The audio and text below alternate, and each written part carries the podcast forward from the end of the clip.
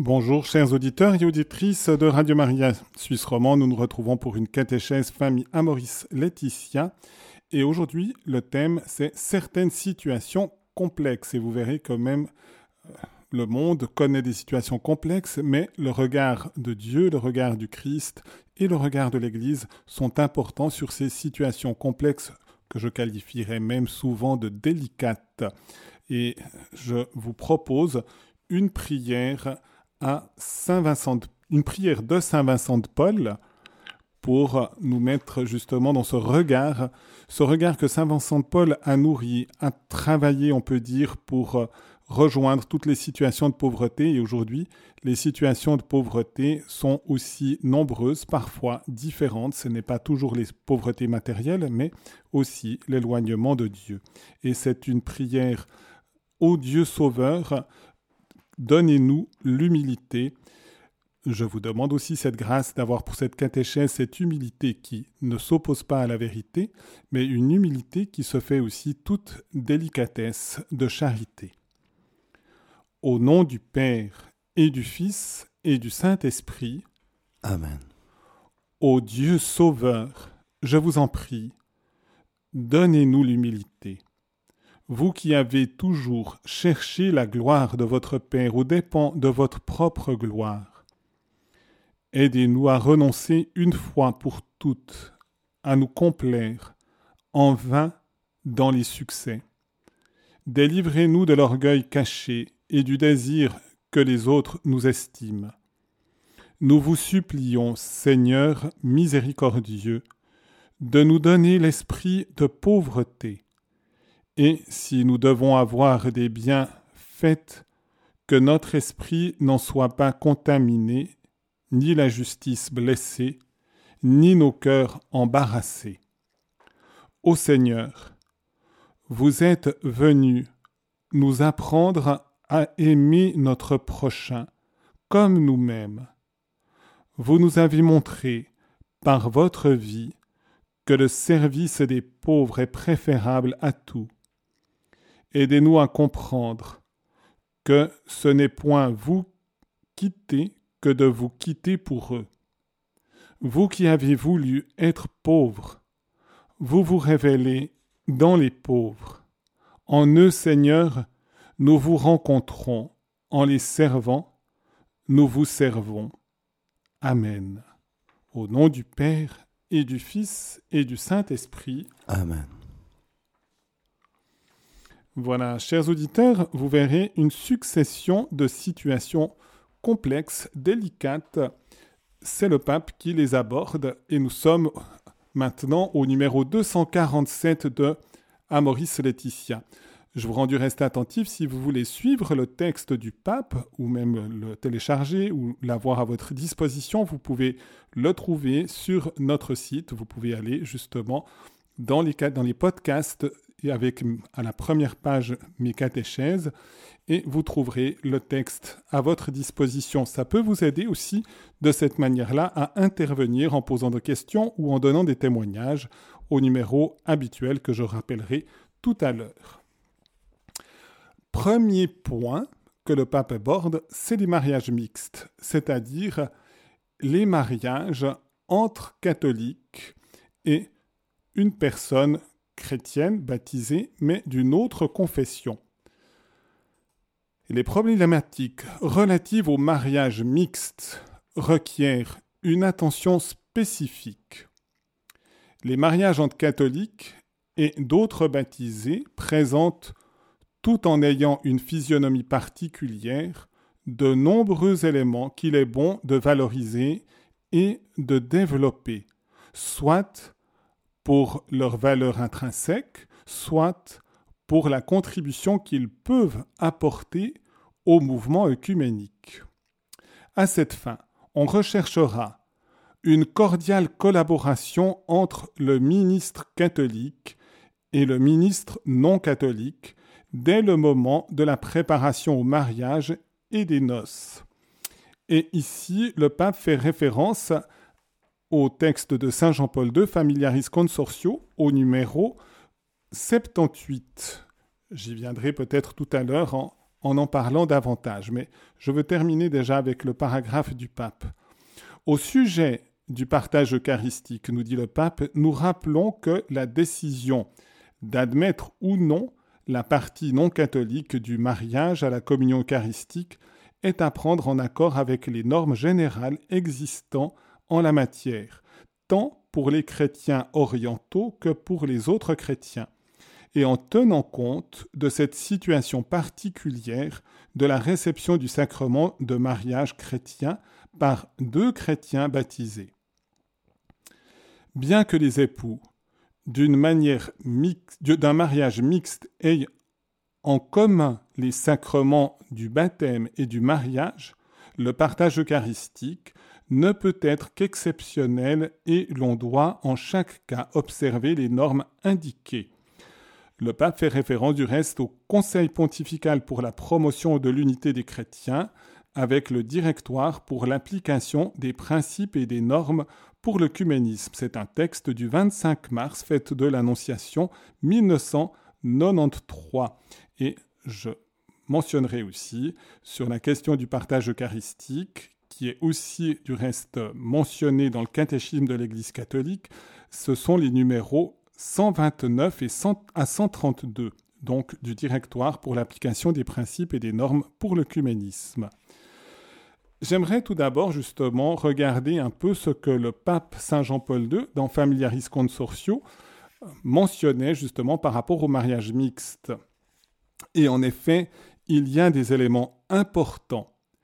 Le pape d'abord souligne, et ça se confirme, c'est une tendance de plus en plus présente, il y a de nombreux mariages mixtes parce qu'il y a un brassage de la population. On verra du reste que c'est la même tendance aussi pour les mariages appelés avec disparité de culte, c'est-à-dire avec un catholique et une personne non baptisée, non chrétienne. On y reviendra pour le deuxième exemple. Et donc, étant donné cette augmentation des situations de couple avec mariage mixte, eh bien, il y a une exigence particulière et une attention particulière que l'Église doit porter à ces situations. Avant tout, nous dit Saint Jean-Paul II, il faut avoir présent à l'esprit les devoirs de la partie catholique qui découlent de la foi pour tout ce qui concerne le libre exercice de celle-ci, et l'obligation qui s'ensuit de pourvoir, selon ses propres forces, à ce que les enfants soient baptisés et éduqués dans la foi catholique. Dans un mariage mixte, et vous verrez, ça sera encore vrai par rapport au mariage avec disparité de culte, même encore plus, plus nécessaire, eh bien, il est important que le conjoint catholique préserve véritablement eh bien, sa foi catholique, ne l'expose pas au danger de quitter, on pourrait dire, la foi de l'Église catholique. L'Église catholique est attentive à ça quand elle accorde justement les mariages mixtes. Elle veut justement aider le conjoint catholique à conserver sa conviction de foi. Parce que c'est une conviction de foi. Et parce que c'est une conviction de foi qui s'appuie sur la révélation divine et selon la foi de l'Église catholique, eh bien, il est important que celui qui a rencontré la foi de l'Église catholique, qui en est membre de cette Église, eh bien, reste membre de l'Église et eh s'applique à développer sa foi. Ensuite, tout est centré sur le respect profond de la conscience éclairée par la foi. Et donc, pour le catholique, comme elle est éclairée par la foi dans sa communion à l'Église catholique, il est appelé à la conserver et à chercher à en témoigner. Et là, les premières personnes à qui il doit témoigner, c'est bien sûr son époux ou son épouse, son conjoint, mais en respectant aussi le chemin du conjoint.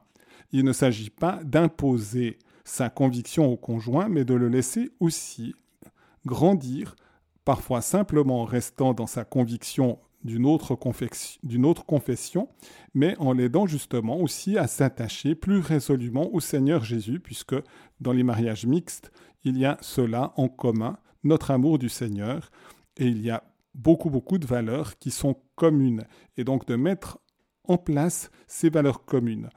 Le danger souvent dans ces situations-là, et surtout par rapport aux enfants, c'est que, étant donné la différence confessionnelle, c'est que finalement, et l'un et l'autre, finalement, s'éloignent de sa conviction, d'une pratique et d'un lien avec son Église. Et finalement, au lieu de transmettre les valeurs chrétiennes aux enfants, comme on n'arrive pas à s'accorder intégralement, eh bien, parfois les enfants ne sont ni baptisés, ou s'ils sont baptisés, parfois il n'y a pas une éducation chrétienne qui se développe et qui progresse. C'est pourquoi aussi c'est un devoir de conscience, tant pour l'un que pour l'autre, de chercher à transmettre les valeurs de sa foi à ses enfants. Et dans ce sens-là, le conjoint catholique est appelé à faire aussi son possible pour transmettre ses propres valeurs. Voilà ce que veut dire Saint Jean-Paul II dans ce passage.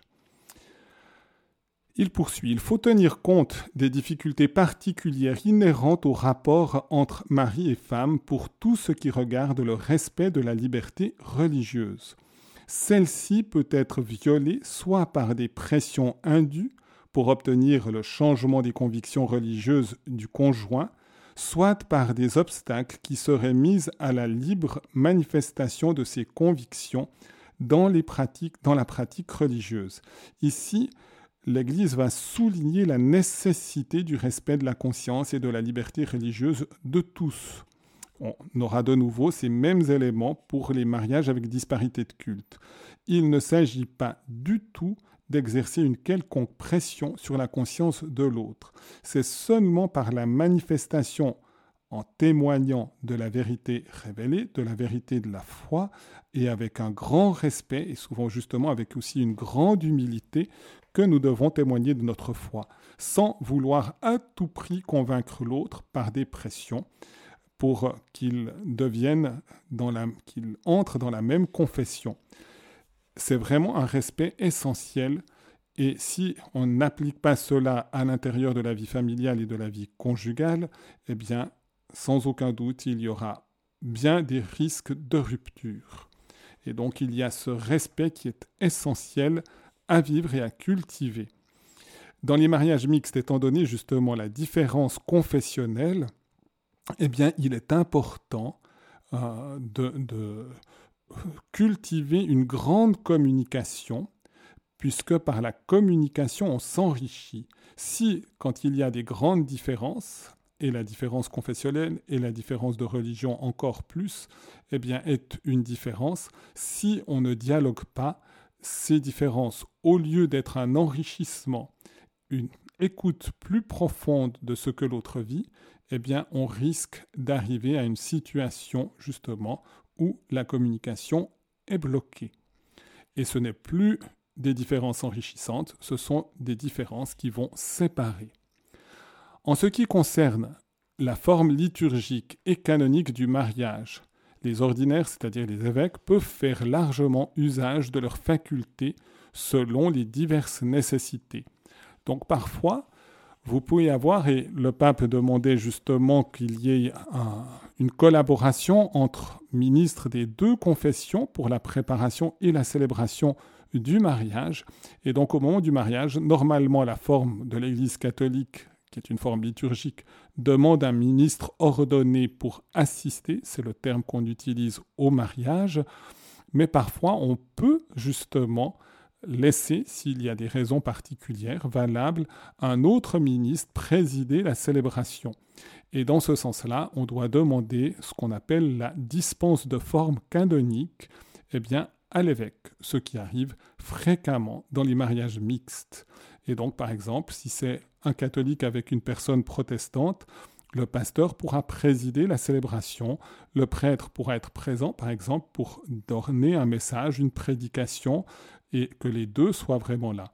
Ou bien, ça peut être aussi la présence du prêtre qui préside, qui demande le consentement matrimonial, et le pasteur qui donnera aussi un message, de telle sorte qu'on manifeste finalement eh bien, la présence des deux églises, étant donné que les deux qui deviendront des époux appartiennent à deux églises différentes. Donc en traitant de ces exigences spéciales, il faut tenir compte des points suivants. Dans la préparation, qui convient à ce type de mariage, on doit accomplir tout effort raisonnable pour bien faire comprendre la doctrine catholique sur les qualités et les exigences du mariage, comme aussi pour s'assurer que n'existeront à l'avenir les pressions et les obstacles dont on vient de parler. Et en effet, ici, il est essentiel de comprendre que, par exemple, le conjoint catholique ne serait pas le seul à devoir choisir les éléments essentiels du mariage, c'est-à-dire que ce soit en toute liberté, qu'on choisisse la fidélité, l'ouverture à la vie, et qu'on prenne conscience qu'il s'agit d'un sacrement et donc d'un lien indissoluble voulu par Dieu et auquel Dieu s'implique. Si le conjoint non catholique refusait cela, eh bien nous ne pourrions pas aller vers un mariage reconnu par l'Église catholique. Et par conséquent, tout en respectant que le conjoint non catholique n'a pas à se faire nécessairement catholique, il est essentiel de comprendre que les notes essentielles du mariage doivent être librement choisies par les deux fiancés qui deviendront des époux.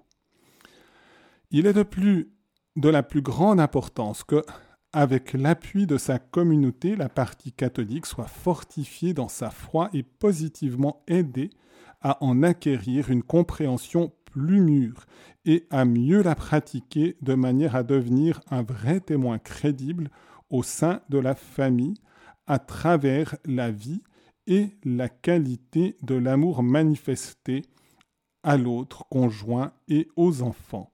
De nouveau, de ne pas perdre comme catholique la ferveur. Mais si le catholique garde sa ferveur, il saura aussi aider son autre conjoint à garder aussi une ferveur et donc un amour sincère du mystère de Jésus et de nourrir une vie chrétienne aussi à travers la prière.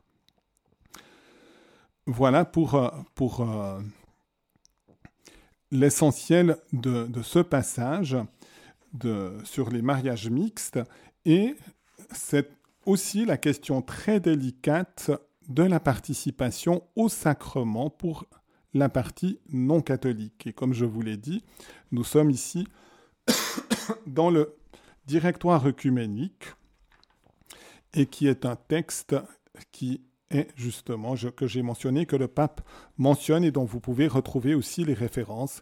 Et sur la question du partage de vie sacramentelle avec les chrétiens d'autres églises et communautés ecclésiales, c'est le numéro 129 et suivant. Et ici, il y a un élément, le sacrement est une action du Christ et de l'Église par l'Esprit. Sa célébration dans une communauté concrète est le signe de la réalité de son unité dans la foi, le culte et la vie communautaire. Tout comme ils sont des signes, les sacrements, tout spécialement l'Eucharistie, sont des sources d'unité de la communauté chrétienne et de vie spirituelle et des moyens de les développer. En conséquence, la communauté eucharistique, la communion eucharistique est inséparablement liée à la pleine communion ecclésiale et à son expression visible. Participer au sacrement, c'est affirmer d'une certaine manière qu'on fait partie de l'Église dans laquelle le sacrement est célébré.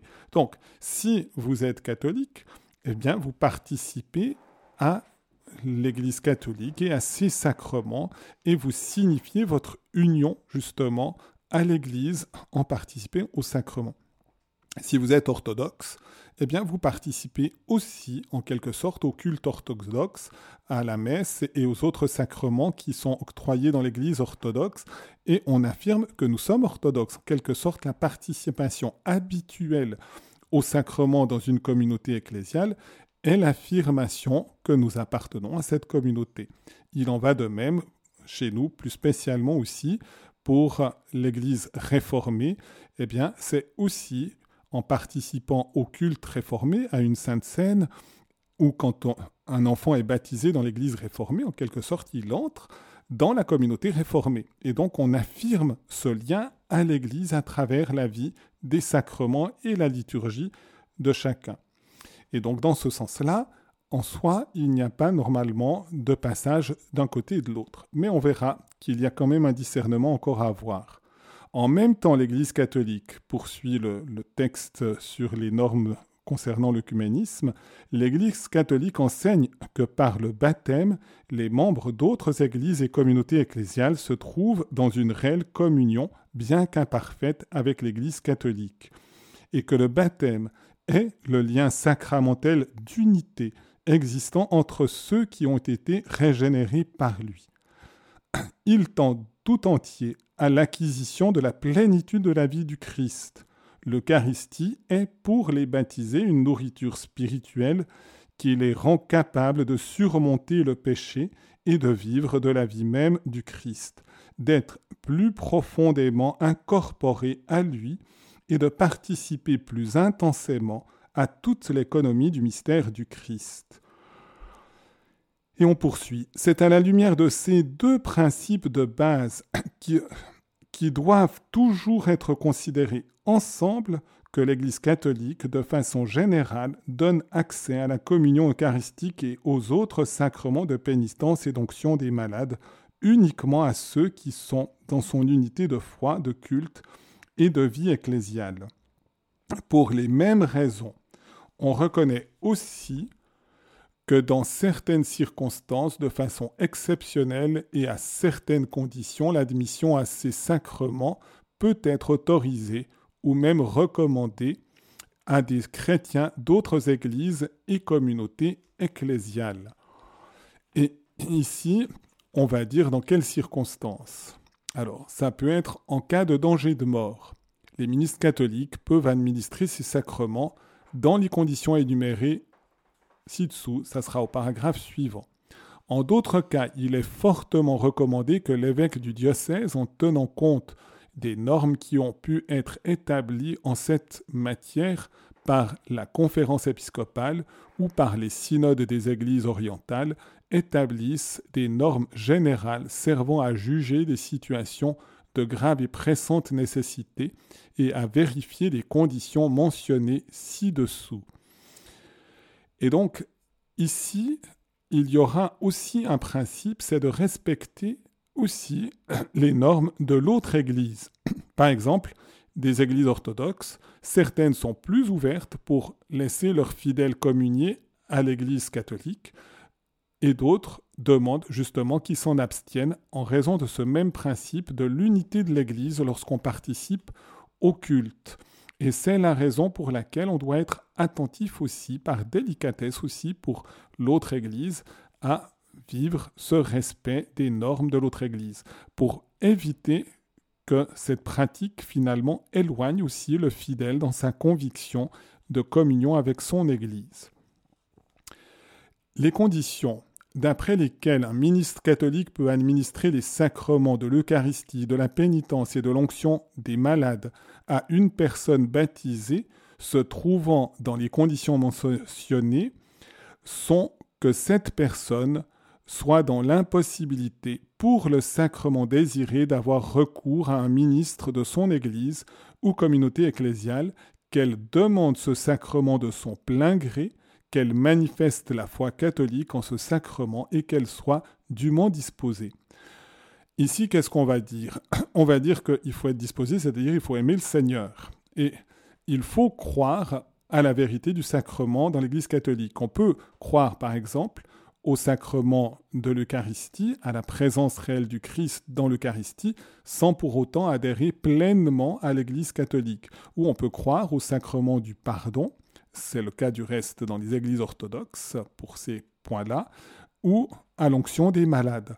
Mais il faut confesser et pas supposer qu'on confesse cette foi, puisque une personne qui ne partage pas nécessairement pleinement la foi de l'Église catholique concernant ces sacrements, eh bien, doit la manifester. On ne doit pas la présupposer.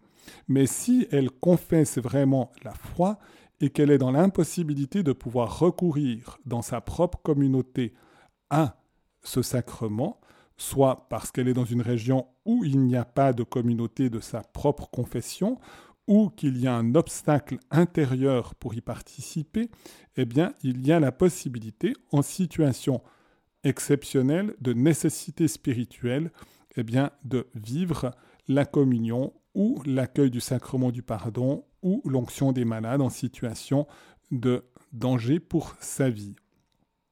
Je conclus maintenant sur ce point-là en s'appuyant sur la doctrine catholique des sacrements et de leur validité, un catholique, dans les circonstances mentionnées ci-dessus, donc de nouveau dans cette nécessité, l'impossibilité de pouvoir participer chez soi, ne peut demander ces sacrements qu'à un ministre d'une Église dont les sacrements sont valides ou à un ministre qui, selon la doctrine catholique de l'ordination, est reconnu comme validement ordonné. Comme la plupart des sacrements sont conférés par un ministre ordonné, un prêtre, parfois aussi les diacres ou un évêque. Donc il est nécessaire que lorsqu'on demande ces sacrements, la reconnaissance de l'ordination et donc de la succession apostolique soit effectivement vécue dans l'Église dans laquelle on participe, parce que sinon, eh bien, on ne participe pas. Pour l'Église catholique, la présence réelle n'est là que lorsque c'est un prêtre validement ordonné et qui est ordonné par un évêque qui lui-même est ordonné par un autre évêque dans la succession apostolique. C'est le cas par exemple des orthodoxes. Mais quand il y a eu rupture de la succession apostolique, c'est le cas par exemple pour les communautés issues de la réforme, eh bien, il n'est pas possible justement qu'il y ait cette présence réelle. Et par conséquent, pour éviter l'ambiguïté et la confusion, eh bien, nous sommes appelés à renoncer à communier finalement dans l'Église réformée, parce que quand on communie, on dit qu'on ne fait qu'un avec le Christ, et normalement qu'on ne fait qu'un avec l'Église dans laquelle on célèbre. Et c'est la raison pour laquelle ce sont des éléments qui sont importants. Je vous propose une petite pause musicale et si vous avez envie d'intervenir aussi sur toute cette question des mariages mixtes, et après la pause musicale, j'aborderai les questions de disparité de culte. Vous pouvez le faire au 021 313 43 90 ou par SMS au 079 658 78 52.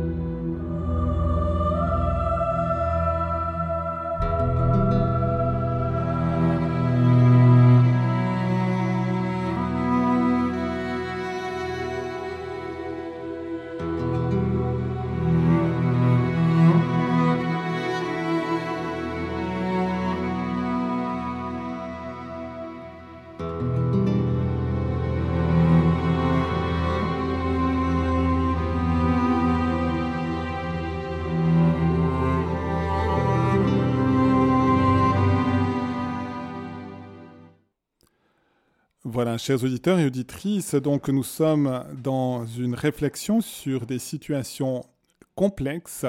On vient de voir la situation des mariages mixtes. Et en effet, à l'origine, il y a l'importance vraiment de respecter profondément le chemin spirituel de chacun des conjoints, des membres de la famille qui appartiennent à des confessions différentes. Et lorsque nous participons à la vie sacramentelle, normalement, quand on participe à la vie sacramentelle, on affirme notre union à l'Église dans laquelle nous célébrons. D'où l'importance aussi d'éviter les confusions qui pourraient donner l'impression que tout est semblable au risque de conduire aussi à une certaine indifférence. J'aborde maintenant la question des mariages avec disparité de culte. Donc je dis parce que le jargon théologique ou canonique n'est pas le plus utilisé dans, le monde, c'est donc un mariage avec une personne chrétienne, catholique en l'occurrence, et une personne non baptisée, donc non chrétienne. Donc les mariages avec disparité de culte constituent un lieu privilégié de dialogue interreligieux. Ces mariages comporte des difficultés particulières tant à l'égard de l'identité chrétienne de la famille que de l'éducation religieuse des enfants. Le nombre des familles composées d'unions conjugales avec disparité de culte en augmentation dans les territoires de mission, mais aussi dans les pays de longue tradition chrétienne, rend urgent de pouvoir, de pourvoir à la mise en œuvre d'une pastorale différenciée, selon les différents contextes sociaux et culturels. Dans certains pays où la liberté de religion n'existe pas, le, conjoint chrétien est obligé de changer de religion pour pouvoir se marier et ne peut pas célébrer un mariage canonique en disparité de culte ni baptiser les enfants. Nous devons donc réaffirmer la nécessité que la liberté religieuse soit respectée à l'égard de tous, donc aussi dans ces pays où souvent elle n'est pas respectée. L'Église doit s'engager pour qu'il y ait ce respect. Il faut apporter une attention particulière aux personnes qui s'unissent dans de tels mariages et pas seulement durant la période précédant les noces, les couples et les familles dans lesquels l'un des époux est catholique et l'autre est non-croyant affrontent des défis particuliers. Donc là, ce n'est pas avec une personne d'une religion différente, mais une personne qui ne confesse aucune religion. Dans de tels cas, il est nécessaire de témoigner de la capacité de l'Évangile à pénétrer dans ces situations afin de rendre possible l'éducation des enfants, à la fois chrétienne. Et donc ici, c'est important justement de, de prendre conscience d'une difficulté supplémentaire lorsqu'il y a un catholique ou chrétien et puis un autre d'une autre religion, qui peut être juive, musulman ou d'autres religions, des religions orientales. Et de rendre attentif finalement, souvent les, fiancés qui, s'aiment, eh bien, de pouvoir les aider sur ce chemin pour qu'ils puissent véritablement eh bien, avoir une un vrai amour mutuel, mais aussi un vrai respect mutuel. Je donnerai un exemple que j'ai eu dans mon ministère. J'avais un couple qui était venu me retrouver, la, la femme catholique très pratiquante et convaincue, le garçon très pratiquant et aussi convaincu musulman. Puis ils étaient venus me voir pour savoir dans quelle mesure c'était possible de se marier avec un mariage reconnu par l'Église catholique et un mariage qui soit aussi reconnu par l'islam ce n'est pas toujours facile d'établir le dialogue et de rendre attentif, parce que quand les gens s'aiment, bien sûr, ils ont l'intention de se marier. Et j'avais posé un certain nombre de questions, et je me souviens, une des questions que j'ai posées était celle-ci. C'était de dire, eh bien, comment vous pensez organiser religieusement votre futur appartement? Et puis elle, elle a dit un peu timidement, elle a dit, bien moi j'aimerais pouvoir mettre au moins quelque part près de, près de mon lit un, crucifix.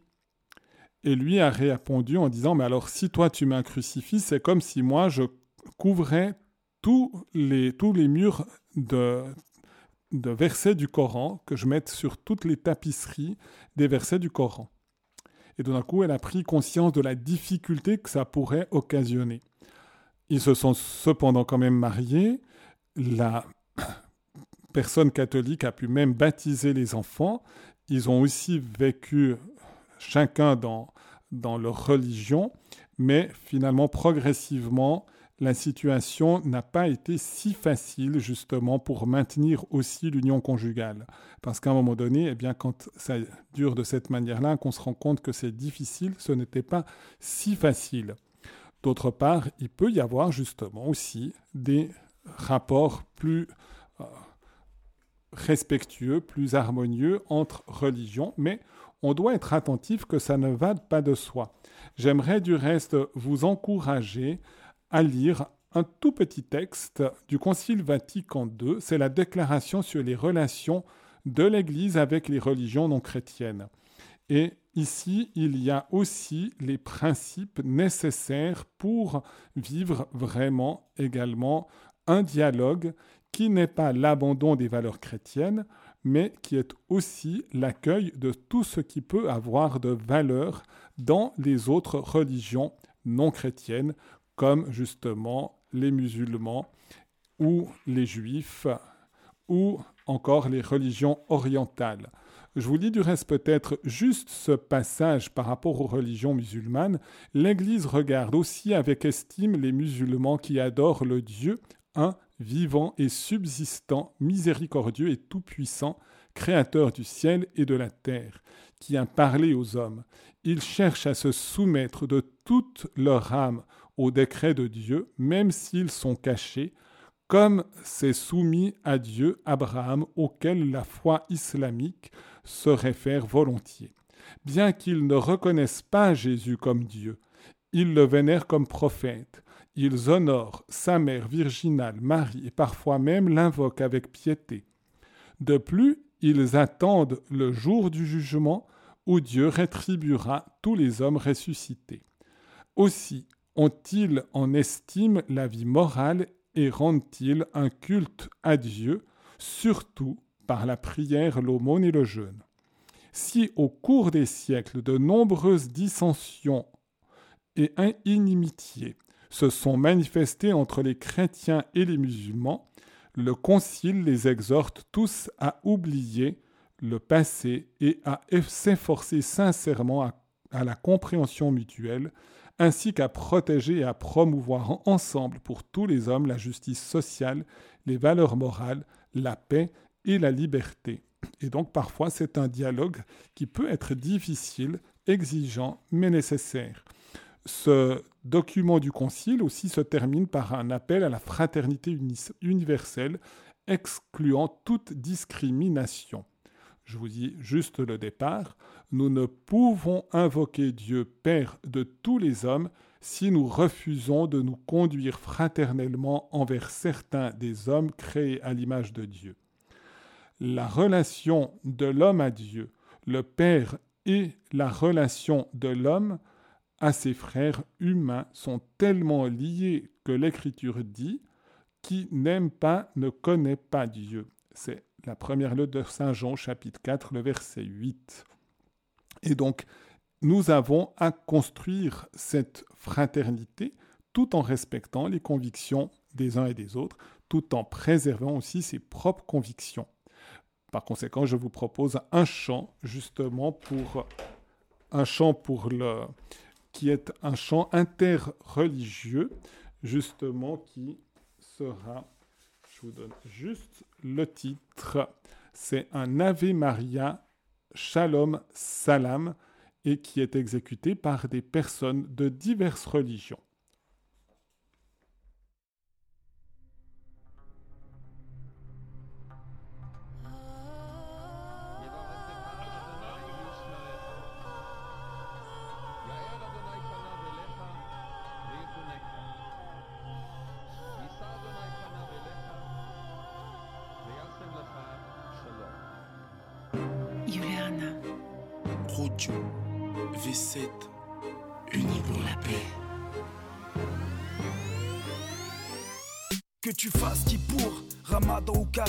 Vers la Mecque, Rome ou Jérusalem, que tu portes l'étoile, la croix ou le croissant, il n'y a qu'un Dieu sur terre et on est tous ses enfants. Je lance un appel à tous les fils d'Abraham, à ceux qui disent shalom, à ceux qui disent salam, à ceux qui prient le Père, le Fils, le Saint-Esprit, je le crie haut et fort. Le Christ était juif lui aussi. Dans les saintes écritures, dans les saints sacrements, dans la Bible nouvelle, dans l'Ancien Testament, depuis Mathusalem, depuis la nuit des temps, le monde et tous les prophètes sont restés impuissants, des prières de l'Orient jusqu'aux rives de l'Occident.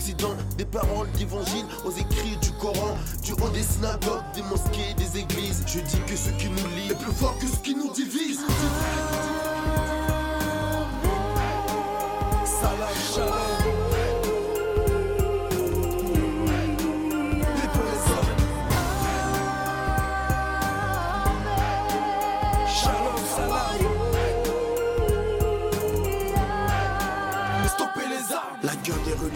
C'est pas la religion. On est pris en otage, on doit payer la rançon. Ne crois pas que la guerre peut résoudre les problèmes. Qui sème le tourment récoltera la haine. On ne fait bien la paix qu'avec ses adversaires. Les amis d'aujourd'hui sont les ennemis d'hier. À ceux qui prient Hachem, Jésus ou Allah. Même à ceux qui ne prient personne, à ceux qui n'y croient pas. Salam.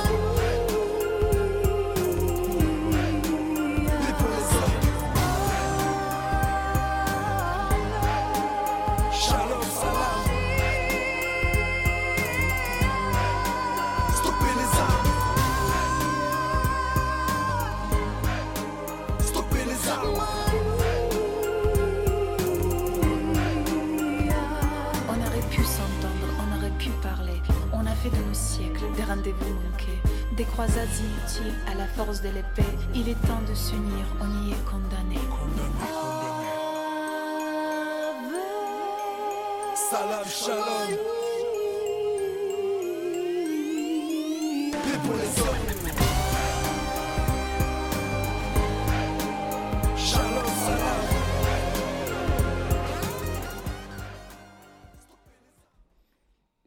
Voilà, chers auditeurs et auditrices de Radio Maria, nous poursuivons notre réflexion.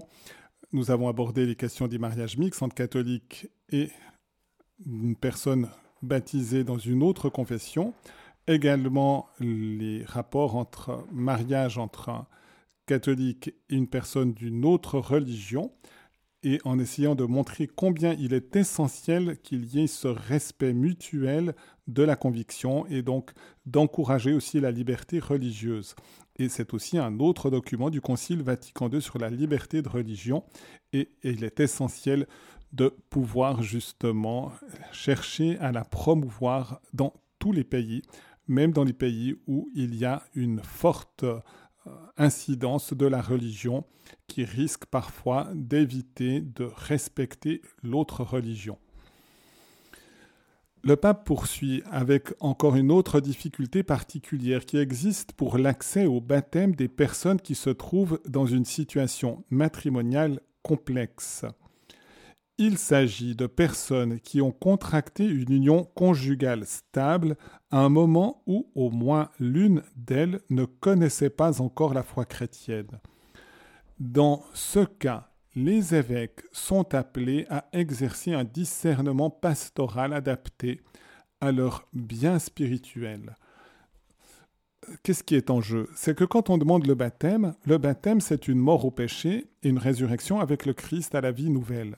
Et donc, on est appelé à choisir intégralement la vie chrétienne. Et parfois, on peut se trouver dans des situations matrimoniales qui ne sont pas justement intégralement selon le désir de Dieu.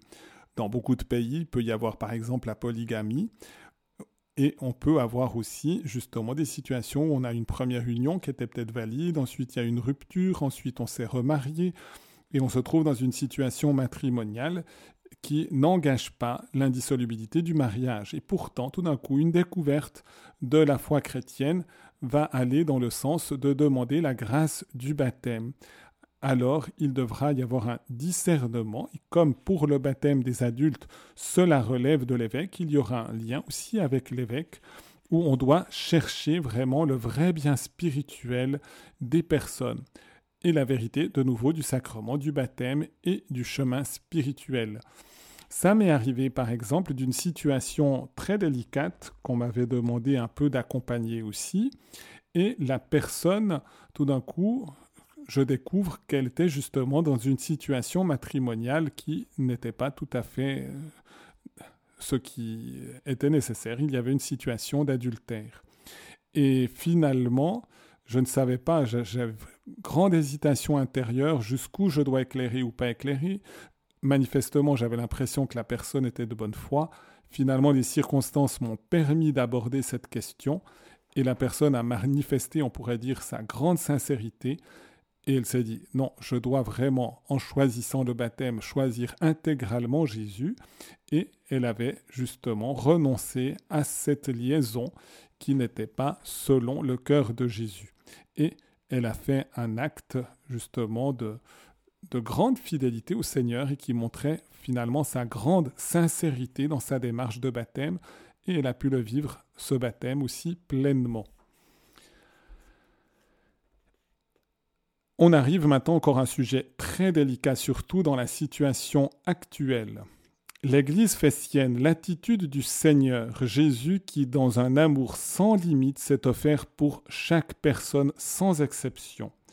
Et cette parole du pape François, c'est une parole qu'il avait donnée dans la bulle, justement, pour lancer l'année de la miséricorde en 2015. Avec les pères synodaux, j'ai pris en considération les situations des familles qui vivent l'expérience d'avoir en leur sein des personnes manifestant une tendance homosexuelle, une expérience loin d'être facile tant pour les parents que pour les enfants. Ici, il doit y avoir justement un grand respect lorsqu'il y a la découverte qu'un membre de la famille eh a une tendance homosexuelle, il doit y avoir un respect de la personne. Et ce n'est pas si facile. Et selon les régions où nous nous trouvons, il y a plus ou moins d'ouverture. Voilà, j'entendais une réflexion pour peut-être dans un autre continent en disant, eh bien là, il n'y a pas du tout souvent d'ouverture. Donc il doit y avoir l'ouverture, il doit y avoir la délicatesse, ce qui ne veut pas dire nécessairement approbation de tout ce qui est fait, mais véritablement un accueil, une délicatesse, un amour doit être exprimé. Et à l'intérieur de la famille, comme aussi l'appui de l'Église dans ces situations, tout en maintenant humblement aussi un appel à la vérité des signes et de la réalité, aussi de la chasteté. C'est pourquoi nous désirons d'abord et avant tout réaffirmer que chaque personne indépendamment de sa tendance sexuelle, doit être respecté dans sa dignité et accueilli avec respect, avec le soin d'éviter toute marque de discrimination injuste. Le pape fait référence du reste au catéchisme de l'Église catholique au numéro 200, 2358. C'est aussi des réflexions des pères qui se sont rassemblés en synode et qui a donné aussi ce texte par la suite où le pape a rassemblé ces choses-là. Donc, l'élimination, on pourrait dire, de toute marque de discrimination injuste, et particulièrement toute forme d'agression et de violence. Il s'agit au contraire d'assurer un accompagnement respectueux des familles afin que leurs membres qui manifestent une tendance homosexuelle puissent bénéficier de l'aide nécessaire pour comprendre et réaliser pleinement la volonté de Dieu dans leur vie. Et donc, de nouveau, l'Église n'a pas peur d'appeler aussi les personnes qui ont une tendance homosexuelle, comme toutes les personnes aussi qui peuvent avoir telle ou telle autre difficulté, eh bien, de les appeler à vivre pleinement la volonté de Dieu. C'est donc le signe d'un appel à la sainteté. La personne homosexuelle, comme toute personne, est appelée à la sainteté. Le Concile Vatican II, du reste dans sa constitution sur l'Église, insiste sur l'appel universel à la sainteté. Dieu veut en Jésus-Christ que tous nous devenions des saints. Et nous pouvons le devenir que dans la mesure aussi où nous accueillons ce que nous sommes, tel que nous sommes, mais en confiant aussi toute notre situation à la miséricorde divine. Nous avons aussi à être attentifs à pouvoir vivre en vérité aussi les sacrements. Et en particulier le sacrement du pardon peut être nécessaire dans notre vie, quelles que soient eh bien, les difficultés, les chutes que nous pouvons avoir. L'Eucharistie est aussi un signe, lorsqu'il est vécu en vérité, un signe de résurrection. Jésus peut dire dans le discours sur le pain de vie, Celui qui mange ma chair et boit mon sang à la vie éternelle, et moi je le ressusciterai au dernier jour.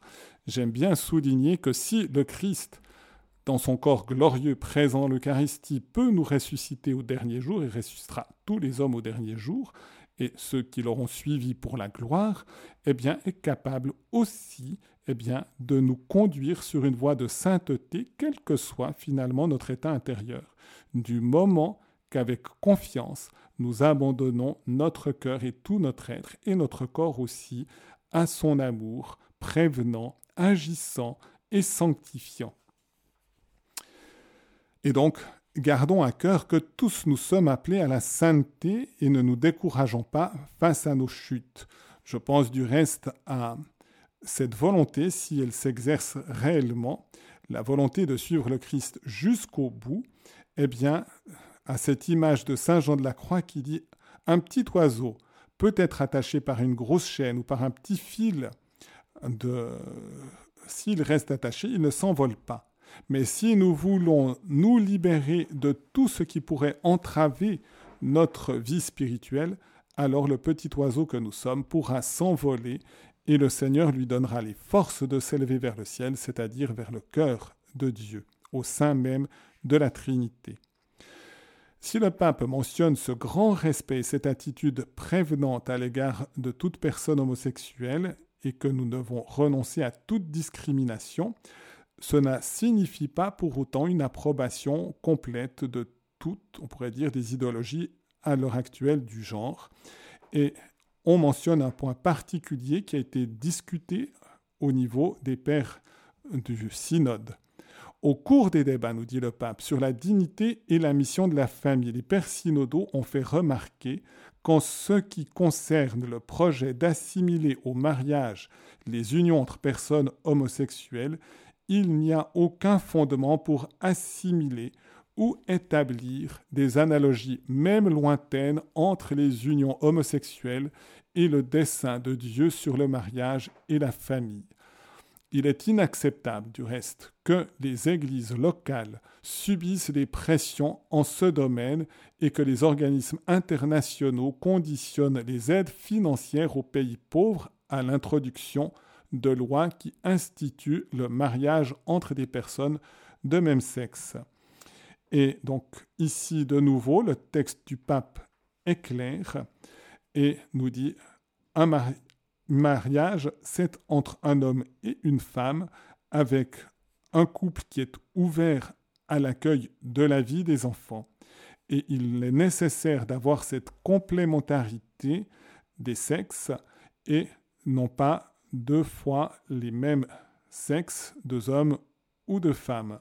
Et même si les pays occidentaux, voire d'autres pays, prennent des options pour assimiler maintenant les unions homosexuelles à un mariage, nous l'avons fait aussi dans notre pays, eh bien, nous avons le droit d'avoir une certaine objection de conscience et de maintenir qu'un mariage, c'est un homme et une femme ouverts à la vie des enfants qui ont une vie commune et une vie qui s'engage pour toute l'existence et une vie aussi qui va signifier l'union du Christ et de l'Église et donc l'union du Christ époux et de l'Église épouse qui apporte la fécondité de la vie éternelle. C'est le sens du sacrement du mariage. Et pour l'Église catholique, c'est clair, pour la célébration du sacrement du mariage, ce sera nécessairement un homme et une femme qui se donnent l'un à l'autre en engageant leur existence. Dans ce sens, eh bien, le fait que nos pays reconnaissent finalement l'union des personnes homosexuelles à pratiquement équivalence des mariages entre un homme et une femme va aussi affaiblir en quelque sorte eh bien, la dimension de la reconnaissance authentique du mariage chrétien et de la famille. Dans ce sens, si vous voulez approfondir aussi cette euh, notion, eh bien, nous avons eu un texte aussi de la Congrégation pour la doctrine de la foi, auquel fait référence le pape, les considérations à propos des projets de reconnaissance légale des unions entre personnes homosexuelles. C'est un texte du 3 juin 2003 et le pape soulignait et citait justement un passage du numéro 4. C'est un document qui avait été signé par le préfet de la Congrégation pour la doctrine de la foi, qui à l'époque était le cardinal Ratzinger, qui est devenu aussi le pape Benoît XVI. Dernier paragraphe de cette délicatesse, les familles monoparentales trouvent souvent leur origine dans les mères ou pères biologiques qui n'ont jamais voulu s'intégrer dans la vie familiale. Les situations de violence qu'un des parents a dû fuir avec les enfants, le décès d'un des parents, l'abandon de la famille de la part d'un des parents et d'autres situations quelle que soit la cause, le parent qui habite avec l'enfant doit trouver soutien et réconfort auprès des autres familles qui forment la communauté chrétienne, ainsi qu'auprès des organismes pastoraux paroissiaux. En outre, ces familles sont souvent affectées par la gravité des problèmes économiques, par l'incertitude liée à un travail précaire, par la difficulté de subvenir aux besoins des enfants, par le manque de logement. Le pape garde véritablement une attention à toutes les situations de précarité et de difficulté, quelles qu'elles soient. Nous le voyons ici, en dernier sort, les familles monoparentales où un seul parent doit s'occuper des enfants. Et dans ce sens, il demande à l'Église, il demande aux communautés chrétiennes d'avoir cette ouverture dans l'accueil et l'attention à ces situations. elles sont souvent marquées par beaucoup de souffrance et de nouveau, je soulignerai que ces personnes sont aussi, même si elles vivent des situations particulièrement douloureuses, voire dramatiques, et qui sont encore augmentées par les situations économiques parfois très précaires, eh bien ces personnes sont appelées à la sainteté et donc au bonheur avec Dieu. Et elles ont à apprendre que Dieu les aime et que Dieu veut déposer aussi dans leur cœur son propre bonheur.